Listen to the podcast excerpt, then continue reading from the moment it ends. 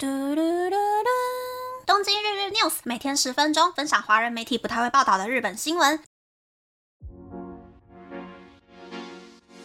欢迎来到东京日日 news，我是库鲁米。啊，我不想要努力了。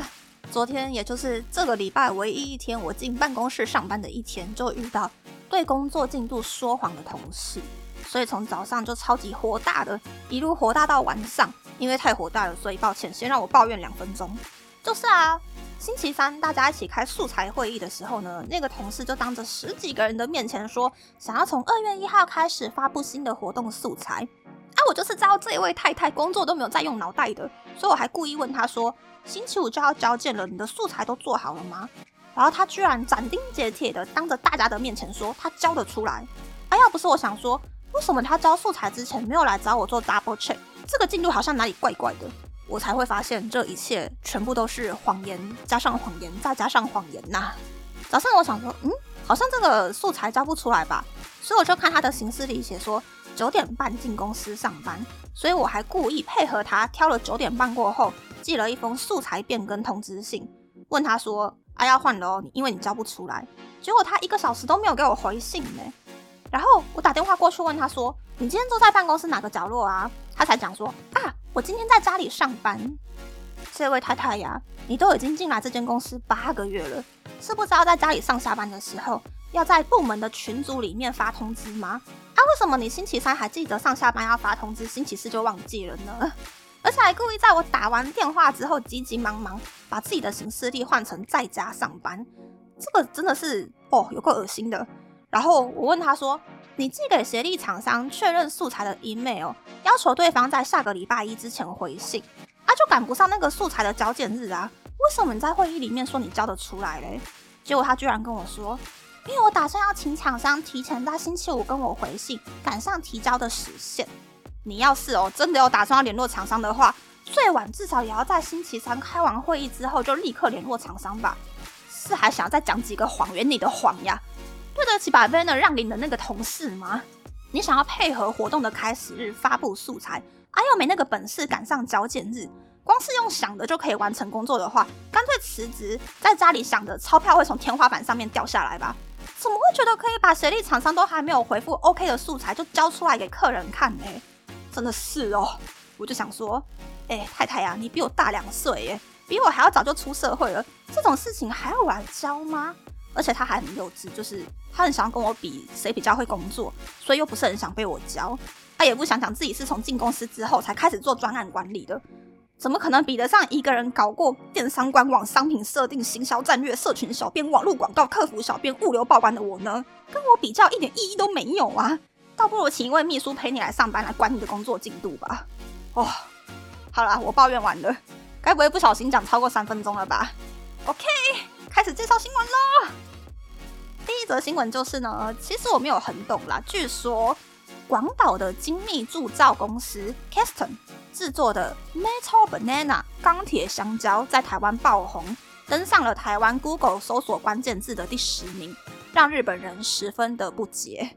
尤其钢铁香蕉的官方账号上面，才在上个月十八日 po 文说，台湾下了两百根订单。钢铁香蕉的厂商接受媒体采访的时候表示说，没有想到钢铁香蕉会在台湾爆红，因为钢铁香蕉原本是 Made in Japan 的产品，但是因为台湾的订单实在是太多了，所以现在连菲律宾工厂也在加紧赶工。因为最近订单多的时候，一天甚至可以接到一百根香蕉的订单。看 X 才发现说，哇哦，原来台湾人把钢铁香蕉当成礼物送给别人耶。其实钢铁香蕉呢是在二零一六年发售的商品。最开始是因为 Keston 想说，如果用制作机器人或是医疗机器的零件的那个很精密的铸造技术，做出平常常见的蔬菜水果的话，应该会很好玩吧，所以才开发出来的。但是钢铁香蕉一开始完全没有人气，一年大概就只卖出几根而已。可是，在二零二零年，钢铁香蕉的商品名变成香蕉铁锤。主打不用把香蕉放到冷冻库冰到 decoco 就可以拿出来敲铁钉，之后呢就打开了知名度。目前台湾的订单最多，香港、新加坡、泰国、美国、加拿大、英国、澳洲的订单也有变多。嗯，我是不是晚台湾媒体一个月才 follow 到这个话题呢？为什么大家圣诞节想要送钢铁香蕉啦？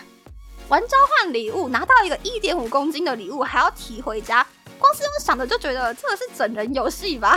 为什么送礼物的人会想要花台币三千多去买一个带出门很辛苦的礼物去参加聚会啦？还好钢铁香蕉现在大缺货。要等两三个月才可以收到货，所以情人节就不要再想着送别人钢铁香蕉了，不要再害地方的姐姐把钢铁香蕉拿来当成姐夫，拿不出来还要去挂急诊。好啦，下一个来介绍震惊的新闻，就是大家应该都知道，从去年开始夏天太热，冬天太冷吧？亚热带地区本来四季变化就不是那么鲜明，除了电费很贵之外，可能没有太多的体会。但是呢，四季很分明的北海道就有了非常不一样的变化。上个月，距离北海道新千岁机场开车两小时的赖棚顶沙滩上面就出现了一整片死掉的沙丁鱼。因为不知道为什么会有这么多死掉的沙丁鱼飘到北海道，也不知道沙丁鱼死掉的原因，当地的公所就只能呼吁民众说不要捡沙丁鱼回家，公所会想办法把沙滩弄干净。但是，除了不属于北海道的沙丁鱼怪怪的，北海道东部距离新千岁机场开车六个小时左右的罗臼顶最有名的罗臼昆布也变得怪怪的。罗臼昆布是天然的，长在水温很低的北海道海边的超大超厚的高级昆布。但是呢，在罗臼顶的海底拍了四十年照片的水下摄影师关胜泽就表示说，北海道其实受到了气候异常的影响。据说这十年漂浮在北海道海上的流冰越来越少，几乎看不到超过一公尺厚的流冰。上个月海水的温度居然有八度，比往年高了三度。应该要等到最冷的二月才有机会在北海道的海上看见流冰。根据美国的波士顿邮报，北海道上方的鄂霍次克海是地球暖化最严重的海域。如果没有流冰，把海水里面的水结冻。